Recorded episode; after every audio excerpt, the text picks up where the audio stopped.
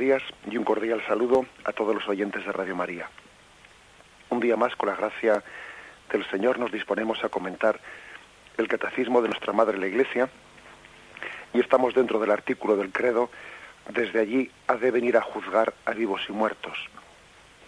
En concreto vamos a comentar hoy dos puntos del catecismo, el 673 y 674, que tienen como título el glorioso advenimiento de Cristo, esperanza de Israel. Bien, vamos a ir leyendo los, eh, estos dos puntos e intercalando en una serie de comentarios. El caso es que el advenimiento final de Cristo, la parusía de Cristo, es expresada en la Sagrada Escritura, por una parte, con unos términos que, que hacen referencia a una venida deseada, a una venida deseada por parte de los cristianos. Tal es así que la Biblia, la Sagrada Escritura, concluye diciendo, ¿no? El libro de Apocalipsis, sabéis que es el último libro de la Sagrada Escritura, y el final del Apocalipsis concluye diciendo, sí, yo vengo pronto, amén, ven Señor Jesús. Maránata, ven Señor Jesús, es la forma es el último versículo de la Biblia. Los cristianos, pues, invocan la venida de Cristo, suspiran por su llegada. Y esto, pues la verdad es que nos tiene que hacer cambiar un poco nuestra mentalidad, porque no sé por qué, la mayoría de las veces que hablamos de la venida final del Señor, lo hacemos más en, no sé, pues en un contexto de temor, de miedo a su llegada, más que de esperanza en su llegada parece como si temiésemos a Cristo que llega más que suspirásemos por, por este Cristo que llega. Es importante pues hablar de que la parusía es liberación, Cristo es libertador. Igual que, igual que liberó en su llegada histórica en Belén hace dos mil años, nos liberará. Por ejemplo, fijaros Lucas 21, versículo 27 y 28. Dice, y entonces verán venir al Hijo del Hombre en una nube con gran poder y gloria. Cuando empiecen a suceder esas cosas, cobrad ánimo, levantad la cabeza, se acerca vuestra liberación. Fijaros cuál es el, el contexto de ánimo y de esperanza, casi de suspirar por la llegada de Cristo, ¿no? que nos, al que nos remite este texto.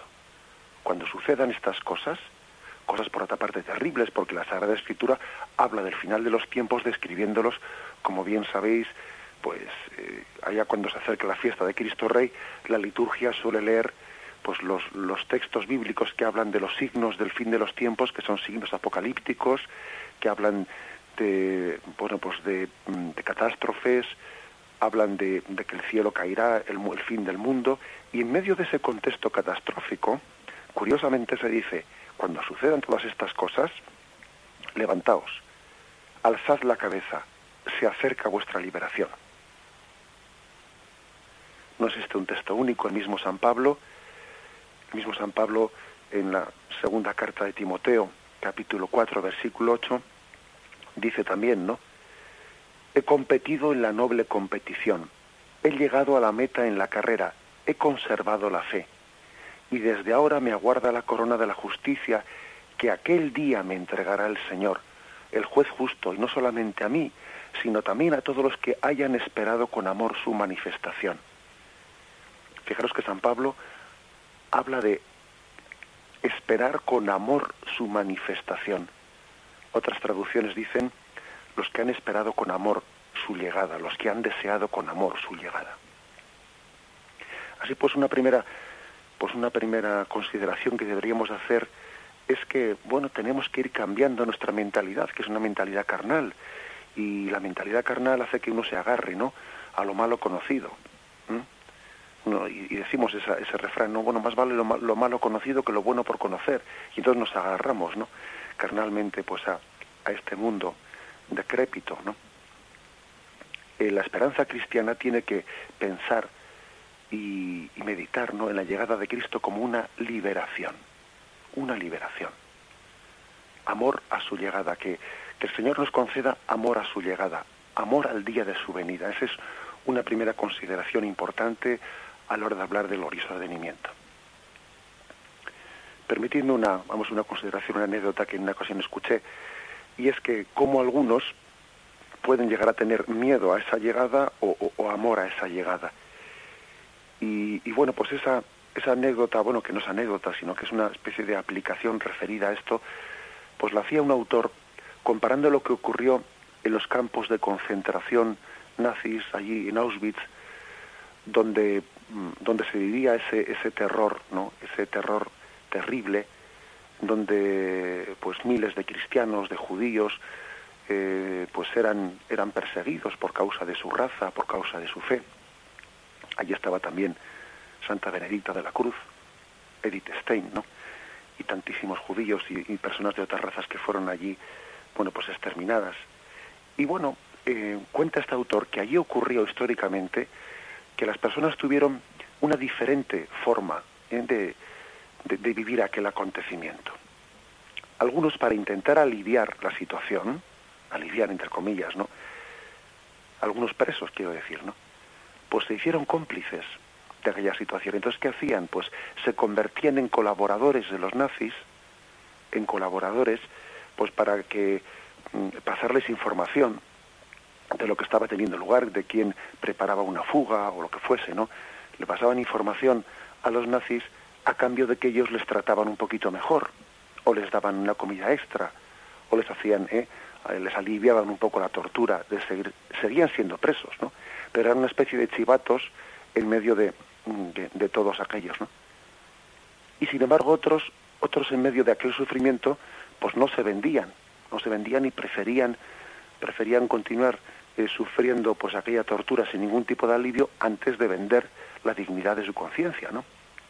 Y resultó, resultó que cuando llegó la liberación de Auschwitz, cuando llegó la liberación de aquel campo de concentración, y bueno, pues los nazis fueron vencidos, en aquel momento los que habían colaborado, ¿no? con los opresores, los que habían colaborado con los nazis por aliviar un poco su situación, por obtener un poco más de comida, aquel día, en vez de, en vez de sentirlo como una liberación, en vez de sentirlo como el día por el que habían suspirado, por el que habían añorado, el día que, que Dios les, les salvase de aquella, de aquella ignominia, aquel día fue un día triste para ellos. Sin embargo, los que habían sufrido, los que habían padecido y habían sobrevivido, sintieron aquel día como el día de su liberación. Curiosamente, los que se habían hecho cómplices del mal, aquellos en vez de sentir el día de la liberación, sintieron el día un poco en el que su propio pecado quedaba evidente ante los ojos de los demás. Habían sobrevivido en Auschwitz, sí, pero a costa de hacerse colaboradores de los opresores. ¿no? Bien, pues esta, esta referencia histórica bien podríamos aplicarla a lo que es eh, el sentimiento que tengamos ante la parusía, ante la llegada última del Señor. Tenemos que entenderla como nuestro, nuestra liberación toda comparación, esta metáfora que he puesto, ¿no? Siempre es una comparación y no se puede aplicar así literalmente. Este mundo tampoco es un campo de concentración, pero sí es un valle de lágrimas, como dice la salve. Y, y en él sí que tenemos también el peligro de hacernos cómplices del mismo mal que padecemos. Padecemos un mal y luego por intentar aliviarnos nos hacemos cómplices de ese mal. Ojalá nosotros seamos, ¿no? Como aquellos presos de Auschwitz que no se hicieron cómplices del mal que padecían, sino que esperaban y suspiraban la liberación. Vamos a, reflexionar en esto, pidiendo, pidiendo a la Virgen María sentir la llegada de Cristo, de su Hijo, como nuestra liberación, que ella aumente en nosotros el amor a su venida, el amor a la venida de su Hijo, el deseo de la venida de su Hijo, ¿no? Como dice el texto de la segunda Timoteo, capítulo 4 que hemos leído. Que ella, que Santa María de la Esperanza, aumente en todos nosotros el amor a la llegada de su Hijo. Vamos a meditarlo.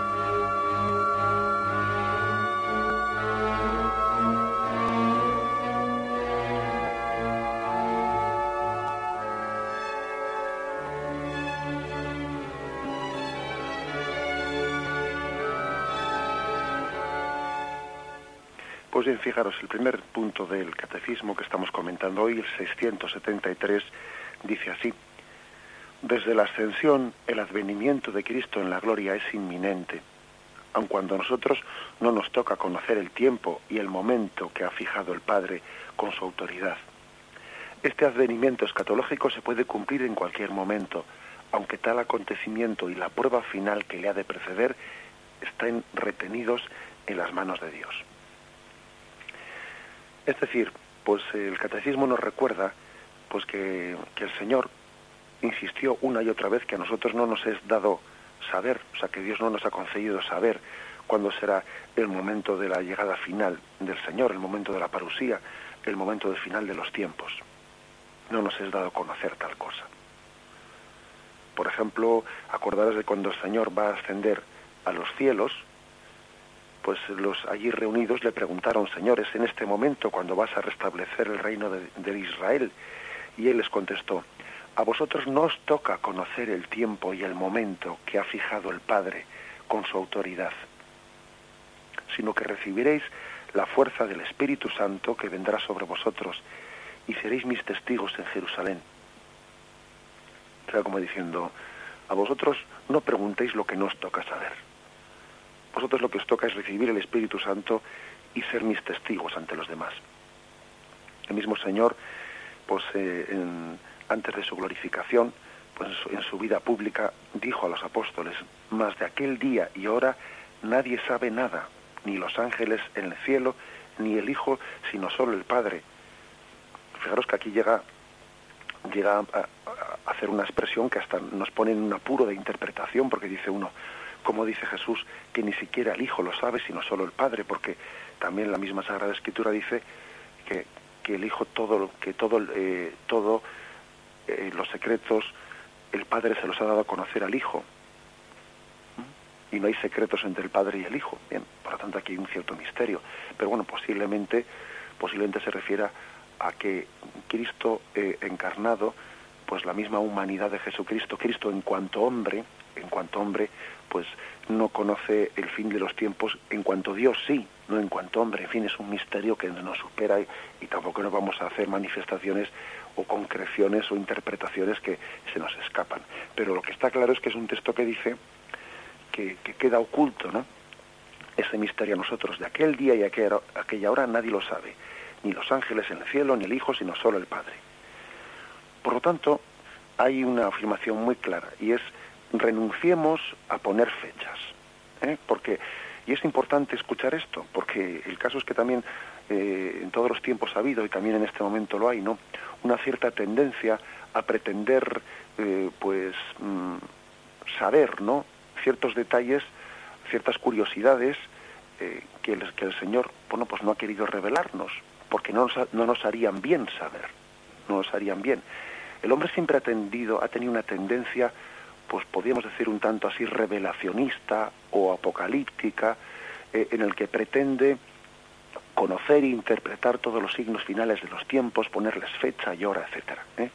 ¿Cuántas sectas ha habido que se han caracterizado pues por poner fechas al fin del mundo y luego han tenido que pasar la vergüenza y el ridículo de que pasen eh, tales fechas y, bueno y, la, parusía no llegue? Eso ha ocurrido en muchas sectas que están a nuestro, nuestro alrededor, no hace falta que diga nombres, pero bueno, entonces eh, tengamos cuidado de que en ciertos grupos eh, dentro de la Iglesia Católica ya no ya no me refiero a las sectas, ¿no? sino que en ciertos eh, en ciertos digamos contextos pues también muy próximos a una tendencia revelacionista, etcétera, caigamos pues en, esa tendencia a quererle poner fechas al fin de los tiempos. Como si la Virgen María ahora viniese a anunciarnos la fecha final de los fin de los tiempos. No, la Virgen María no nos va a revelar eso. La prueba es que Jesús dijo de aquel día no lo sabe nadie, ni los ángeles del cielo, ni el Hijo, sino solo el Padre. Y ahora la Virgen María no va a venir a revelarnos cuándo va a ser el fin de los tiempos. ¿eh? Esa es una de las formas que tenemos, de, que la Iglesia Católica tiene de, interpretar cuándo algunas revelaciones supuestas de la Virgen María son ciertas o son falsas. La Virgen María, repito, no va a venir a revelar cuándo es, cuándo es el fin de los tiempos. Tenemos que vivir en confianza en ello, en confianza.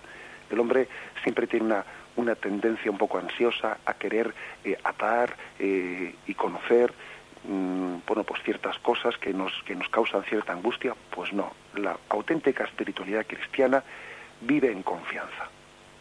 Vive en confianza y en abandono en las manos de Dios. Y también con respecto a la, llegada final del Señor, o con respecto a la propia muerte, cuándo será mi muerte y, y en qué circunstancias será, tenemos que vivir también no con angustia, sino con confianza poniendo eso en manos del Señor.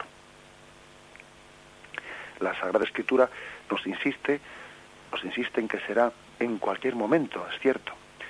Pero entendamos bien a qué se refiere. ¿eh? Fijaros que en Mateo 24, 44 dice, entendedlo bien, si el dueño de la casa supiese a qué hora de la noche iba a venir el ladrón, estaría en vela y no permitiría que le horadase en su casa.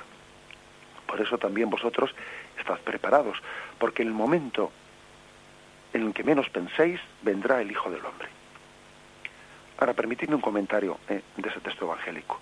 Cuando Jesús dice que la llegada de Cristo será como un ladrón, bueno, pues claro, ¿a qué se está refiriendo?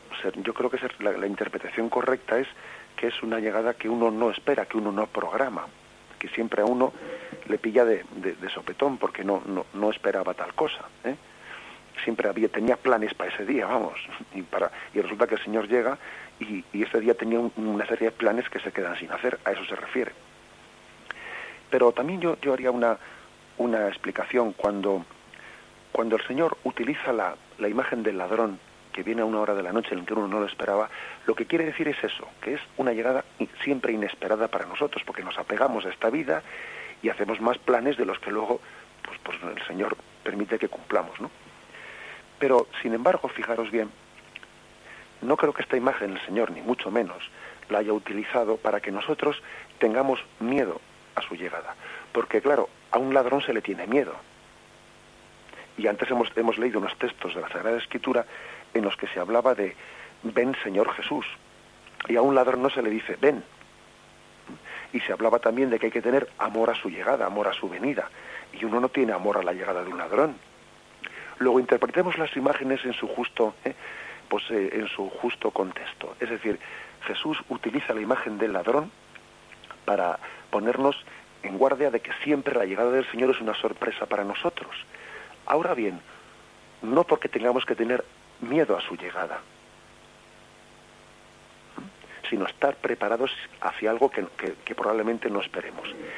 Sin embargo, fijaros, un ladrón viene a coger lo que no es suyo, viene a robar el Señor el día de su llegada no vendrá a robar nada, sino vendrá a coger lo que es suyo.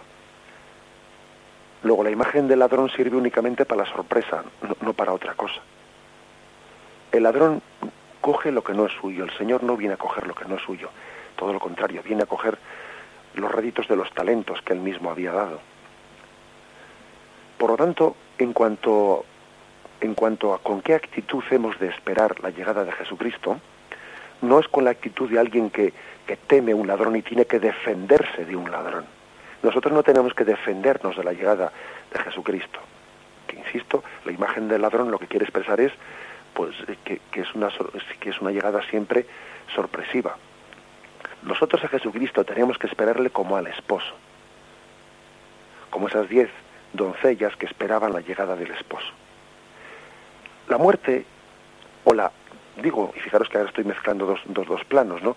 Que es el de la llegada del Señor en nuestra muerte o la llegada del Señor al final de los tiempos, en la parusía, que al fin y al cabo, al fin y al cabo, si me permitís, pues para lo que, para efectos prácticos, por lo que para nuestra, eh, mm, bueno, pues eh, para, para nosotros nos, nos importa, parecido es, ¿eh? porque al fin y al cabo la muerte personal de cada uno de nosotros es ya un encuentro con el Señor y es un juicio particular. Tiene lugar ahí el juicio particular y el juicio final en la parusía no va a ser distinto. Sí, bien, tendrá lugar la resurrección de los cuerpos, pero el dictamen nuestro ante Dios no va a ser distinto en el juicio final del juicio particular.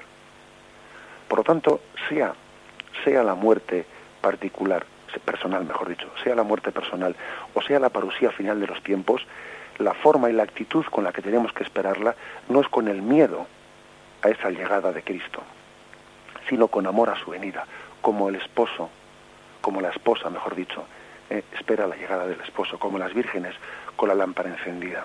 Creo que este, que este matiz es importante porque eh, estamos hablando con, de con qué actitud esperamos esa llegada. Y eso supone también pues un, un mérito, el mérito de tener que superar miedos, el mérito de tener que superar angustias, porque también pues puede haber personas que por su forma de ser y su carácter, pues eh, el mero hecho de, la parusía final, de la llegada de Cristo en gloria o su muerte personal, ¿no? Pues le, les causen una especie de natural eh, miedo o resistencia, pero la fe, la fe, la confianza que nos da, la fe debe de vencer el miedo o debe de, enfrentarse eh, a ese miedo. Primera Tesalonicenses 5.2 insiste en, en, esa bueno pues imprevisión, es impredecible, ¿eh? es impredecible la llegada del Señor. En lo que se refiere al tiempo y al momento, hermanos, no tengáis necesidad, no tenéis necesidad de que os escriba. Vosotros mismos sabéis perfectamente que el día del Señor ha de venir como un ladrón en la noche. Cuando digan paz y seguridad, entonces mismo de repente vendrá sobre ellos bueno, insiste, insiste San Pablo en ese, pues me imagino que también en su tiempo habría una tendencia de querer saber, de querer poner fecha, de querer tal, de querer cual, ¿no? Y, San Pablo, sin embargo, em, pues no, él sabe que las palabras de Jesús fueron, nadie sabe ni el día ni la hora, como el ladrón viene, así será. El catecismo insiste, insiste en que ese acontecimiento y la prueba final la prueba final de la llegada del anticristo. De esto hablaremos mañana, porque eh, con respecto a esa especie de anuncio de la llegada del anticristo antes de antes de la parusía final, el catecismo habla en los siguientes puntos y mañana entraremos en eso. Pero aquí eh, lo que dice el catecismo en este punto de hoy, en el 673, es que ese acontecimiento, esa llegada final y esa prueba final están retenidos en la mano de Dios. Y citas el siguiente texto. 2 Tesalonicenses, capítulo segundo. Que nadie os engañe de ninguna manera. Primero tiene que venir la apostasía y manifestarse el hombre impío, el hijo de la perdición, adversario que se eleva sobre todo lo que lleva el nombre de Dios o es objeto de culto, hasta el extremo de sentarse él mismo en el santuario de Dios y proclamar que él mismo es Dios. ¿No os acordáis que yo os dije esto cuando estuve entre vosotros? Vosotros sabéis ¿Qué es lo que ahora le retiene para que se manifieste en su momento oportuno? Porque el misterio de la impiedad ya está actuando. Tan solo con que sea quitado de en medio el que ahora le retiene, entonces se manifestará el impío, a quien el Señor destruirá con el soplo de su boca y aniquilará con la manifestación de su venida. La venida del impío será señalada por el influjo de Satanás con toda clase de milagros, señales, prodigios y todo tipo de maldades que seducirán a los que se han de condenar por no haber aceptado el amor de la verdad que les hubiera salvado. Por eso el Señor les envía un poder seductor que les, ha de que, les hace crecer, creer en la mentira, para que sean condenados todos cuantos no creyeron en la verdad y profirieron la impiedad. Bien, como digo, mañana hablaremos también de, esta especie de, de afirmaciones, ¿no? De estas afirmaciones de la Sagrada Escritura sobre la llegada del Anticristo. Hoy me quedo únicamente con esta expresión que dice este texto. Habla de que tan solo cuando sea quitado de mm, el que ahora le retiene, es decir, la mano de Dios retiene, es decir, está en manos de Dios esa llegada, esa llegada de la parusía final. Está en su mano. Él espera que los tiempos se consumen él espera con su paciencia. Es, es, también consolador escuchar esto, ¿no? Los tiempos finales están retenidos en manos de Dios. Dios espera el momento oportuno. Dios espera que muchas cosas se consumen. Dios espera que este árbol, pues el año que viene pueda volver a dar fruto, que este año no lo, no lo ha dado. Es la paciencia de Dios que espera que los tiempos se maduren. A veces nos escandalizamos de que Dios permita ciertas cosas, ¿no? posiblemente cuando veamos las cosas desde Dios, entendamos que eso que a nosotros nos escandaliza, que Dios permita, como Dios permite, es una consecuencia de la paciencia de Dios. Dios tiene paciencia a ver si este árbol el año que viene da buenos frutos. El escándalo por la permisividad que Dios tiene con el mal En el fondo es la manifestación de la paciencia de Dios, que espera que el hombre se convierta y que de muchos males el hombre salga profundamente arrepentido. Bien, vamos a meditarlo antes de continuar el comentario.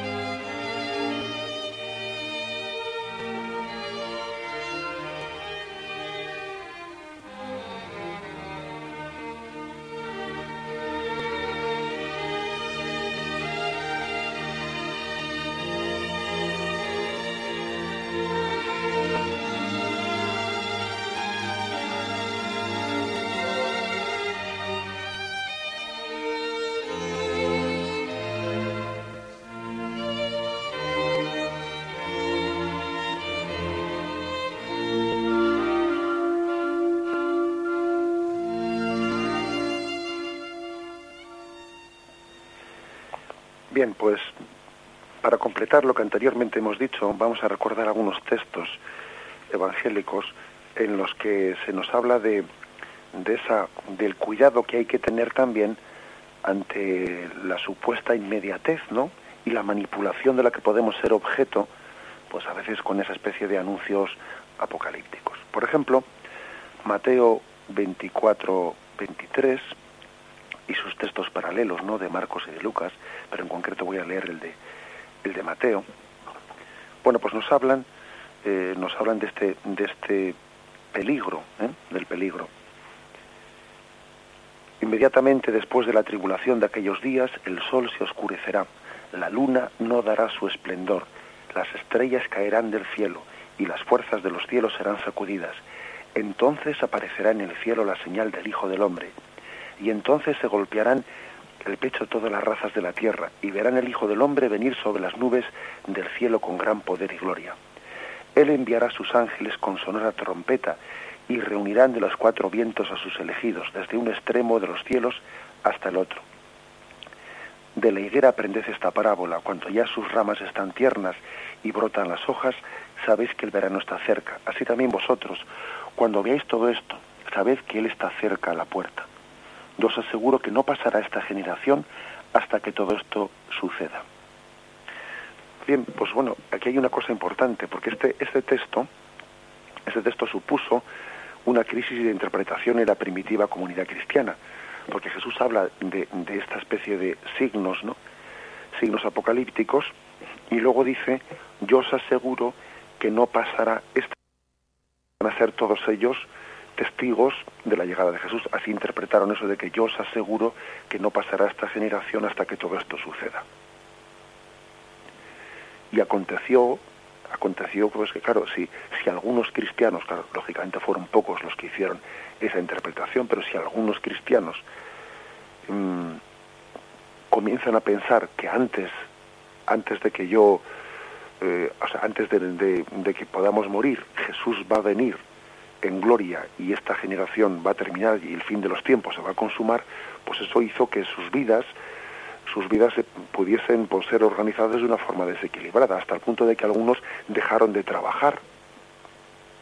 Y entonces en vez de luchar por la instauración del reino de Dios en esta vida y luchar por hacer una vida más justa y, hacer pues una eh, pues un trabajo a largo tiempo pues sencillamente parece que uno interrumpe interrumpe inmediatamente pues las mm, pues todas sus actividades dedicándose únicamente a, esperar su llegada acordaros de cuando de que cuando Jesús asciende a los cielos los apóstoles se quedaban mirando a la nube y un ángel les dijo ¿qué hacéis ahí mirando al cielo? ese que habéis visto subir vendrá, pero ahora lo vuestro. es decir, parece que el mismo ángel eh, que les reprende para que no se queden mirando al cielo, sino para que se entreguen a la evangelización y vayan por todo el mundo, ¿eh? predicando el Evangelio. Que no se engañen con una venida inminente y eso les distraiga de trabajar por la instauración del reino de Dios entre nosotros. ¿no? Bueno, pues eso eso es así. Por ejemplo, la segunda carta a los tesalonicenses, capítulo segundo, pues llega a decir Pablo, cuidado, el que no trabaja, que no coma. Y se refiere, se está refiriendo a esos cristianos que, que, habían interpretado la llegada última de Jesús pues de una manera inminente que casi les dispensaba de seguir trabajando. Dice, el que no trabaje, que no coma. Y, le, y se lo dice de una manera irónica como diciendo, bueno, si tan ¿eh? atentos estáis, ¿no? Pues a la llegada última de Cristo, pues ni, ni comer os hace falta, ¿no? O sea, con una cierta ironía, San Pablo les llega a, o sea, a reprender de, esa forma. ¿eh? También hemos visto nosotros en nuestros días, pues que, a veces cuando se, pues en ciertos contextos así un tanto sectarios, ¿no? Pues se, mm, se espera poniendo fecha a una llegada concreta, ¿no? De, pues que uno empieza como a, eh, hasta ha habido ciertas sectas o ciertos grupos sectarios ¿no? un tanto desequilibrados, ¿no? que ponen fechas a la llegada del Señor y empiezan como hasta a acumular alimentos y tener agua en su casa y alimentos almacenados en su casa porque la llegada del Señor es inminente. ¿no? Algunas veces hemos tenido noticia de ciertos grupos que, que viven las cosas de esa forma. Pues, pues evidentemente eso es desequilibrado. Es desequilibrado. Eh, eh, ese riesgo existió, en la primitiva comunidad cristiana, también existió en torno al milenarismo cuando llegaba el año 1000 y también hubo quienes decían que, el fin del mundo estaba, estaba, era inminente y llegó también en torno al año 2000 diciendo que el año 2000 pues iba a ser el momento del fin del mundo y, siempre hay esa tendencia. Pues no. Fijaros lo que dice Mateo 24:6. Estando luego sentado en el monte de los olivos, se acercaron a él en privado sus discípulos y le dijeron, dinos cuándo sucederá eso y cuándo será la señal de tu venida y del fin del mundo. Jesús le respondió, mirad que no se engañe nadie, porque vendrán muchos, usurpando mi nombre y diciendo, yo soy el Cristo, y engañarán a muchos. Oiréis también hablar de guerras y rumores de guerras. Cuidado, no os alarméis, porque eso es necesario que suceda, pero no es el fin todavía. Bueno, pues parece que yo creo que más claro no nos puede hablar Jesús, ¿no? Pues para quitarnos de nuestra perspectiva esa especie de alarmismos, etcétera. Creo que, que eso mm, es suficiente para que em, nos centremos adecuadamente, ¿no? Por si fuese poco, ahí tenemos otro texto de, de la segunda carta de los tesalonicenses, capítulo segundo. Dice, por lo que respecta a la venida de nuestro Señor Jesucristo y a la nuestra, y a nuestra reunión con Él, perdón, os rogamos, hermanos, que no os dejéis alterar tan fácilmente en vuestro ánimo, ni os alarméis por alguna manifestación del Espíritu, por algunas palabras o por alguna carta presentada como nuestra, que os haga suponer que está inminente el día del Señor. Que nadie os engañe de ninguna manera. Primero tiene que venir la apostasía y manifestarse el hombre impío, el hijo de la perdición.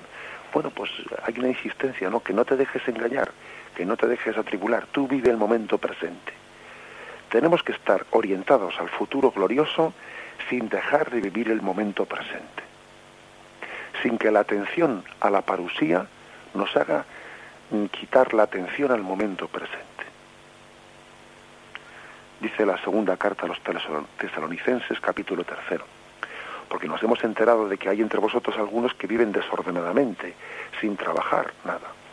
Bueno, pues ahí les dice, os exhortamos que a quien no trabaje, pues que, no coma pan. ¿eh? Fijaros que San Pablo habla con dureza y llega a decir, pues esta cosa tan dura. Bien, por lo tanto, creo que la, la esperanza, eh, la conclusión sería la siguiente, ¿no?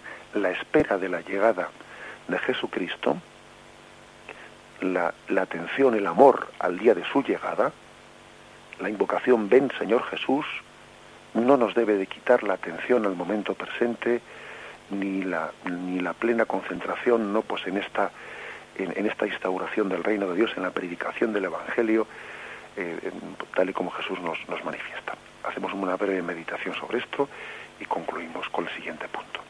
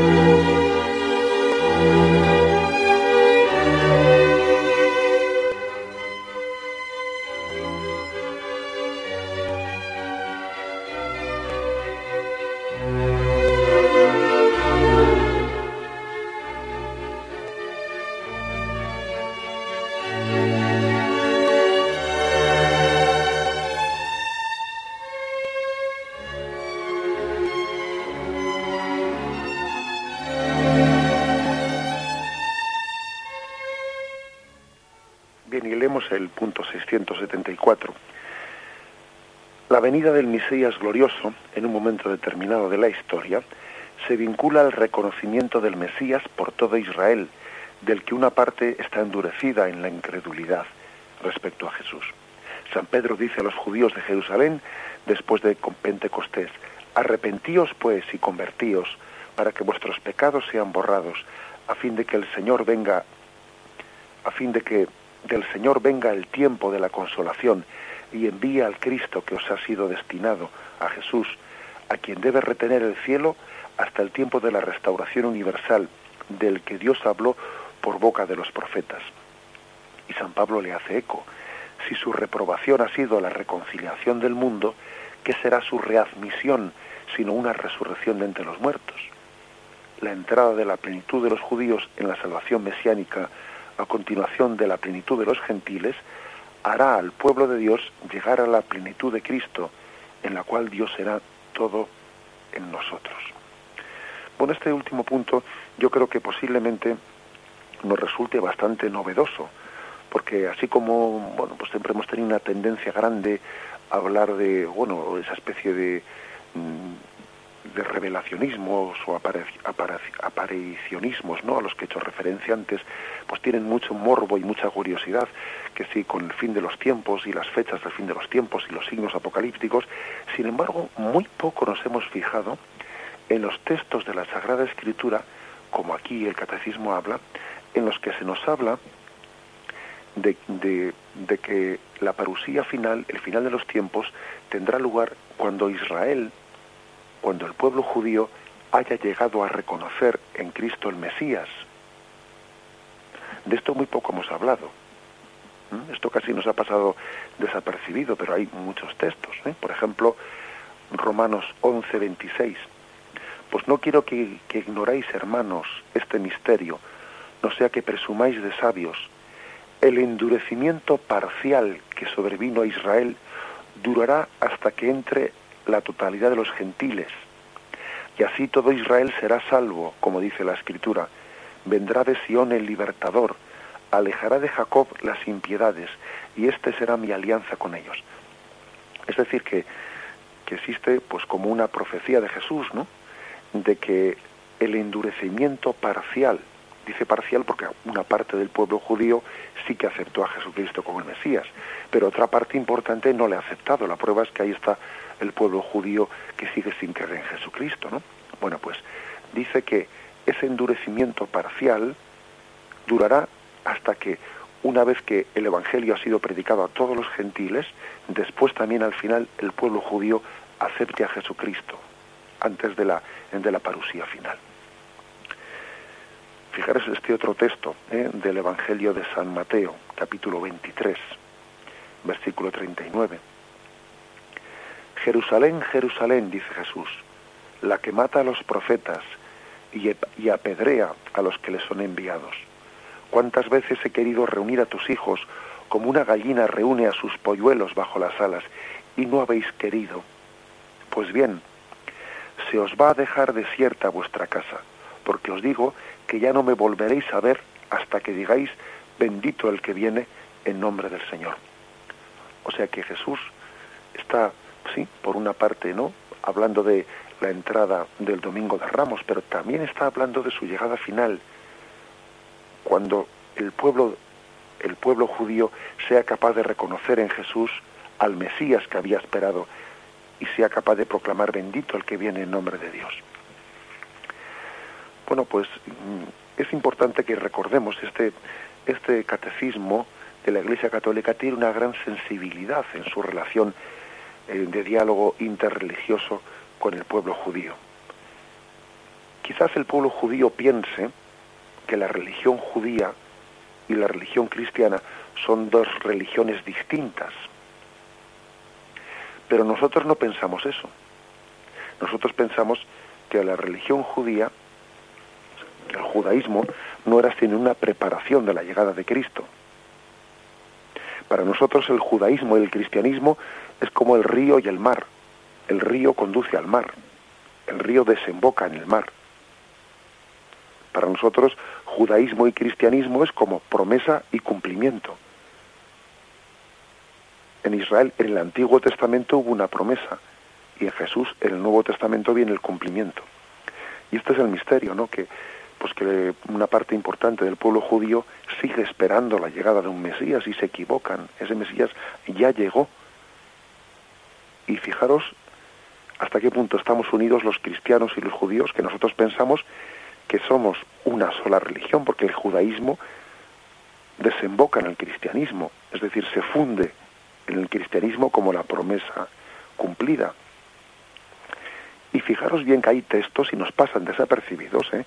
textos que hablan que la parusía final tendrá lugar cuando el pueblo de Israel ya pues reconozca en Cristo el Mesías anunciado y cuando no siga esperando otro Mesías distinto, sino que en Cristo reconozca ese Mesías. Recientemente eh, Juan Pablo II, de feliz memoria, ¿no? pues nombraba nombraba un, un obispo, un, que fuese un obispo en Israel, eh, en Israel para la comunidad hebrea, un obispo que tuviese la misión apostólica de pastorear a los judíos que se vayan haciendo cristianos, y son muy pocos son muy pocos. Pero sin embargo el Papa quiso tener el gesto de nombrar ese obispo que tuviese esa tarea de pastorear al pueblo judío para que en Israel, para que descubra que en Jesucristo tiene el cumplimiento de todas las promesas. También cuando santidad eh, Juan Pablo II de feliz memoria hacía ese gesto, ese nombramiento estaba también teniendo tomando conciencia de la importancia de, cuidar el anuncio de Jesucristo al pueblo de Israel para que se puedan cumplir las escrituras y se pueda cumplir esa promesa de la parusía cuando el pueblo de Israel reconozca en Jesucristo al esperado de las naciones, al esperado de Israel, al Mesías añorado por Israel. Bien, concluimos aquí la explicación de estos dos puntos del catecismo. Entonces, mediante el próximo día continuaremos a partir del punto 675, que nos habla de la última prueba que tendrá lugar antes del advenimiento final de Cristo. Damos gracias al Señor por haber podido eh, comentar estos puntos del catecismo. Continuaremos, eh, si el Señor nos, lo permite, a partir del siguiente punto, el punto 675. Alabado sea Jesucristo.